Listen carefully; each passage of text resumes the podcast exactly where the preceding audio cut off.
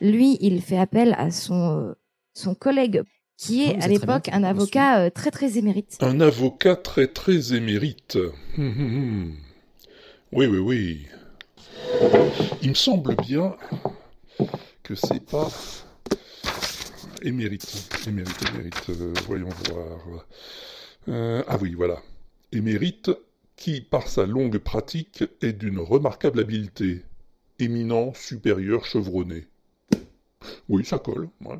Pourtant, il me semblait bien Deux journalistes émérites, non pas émérites, à chaque fois je dis émérites, mais ça veut dire qu'ils ont pris leur retraite, ce qui n'est pas du tout le cas. Ah ben oui, c'est ça. Oui.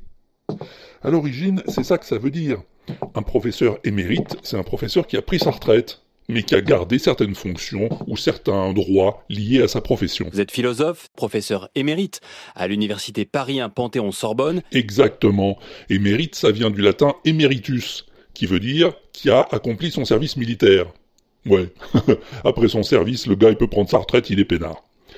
Aujourd'hui, on dit plutôt honoraire dans ces cas-là, et émérite a pris le sens de éminent ou chevronné. C'est un plongeur émérite, mais euh, il y a un jour où ça s'est mal passé. Bon, en tout cas, même dans son sens actuel, ça n'a rien à voir avec le mérite, hein.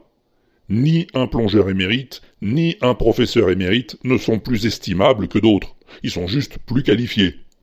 Tu vois, moi, par exemple, je te donne ma langue, mais j'ai aucun mérite.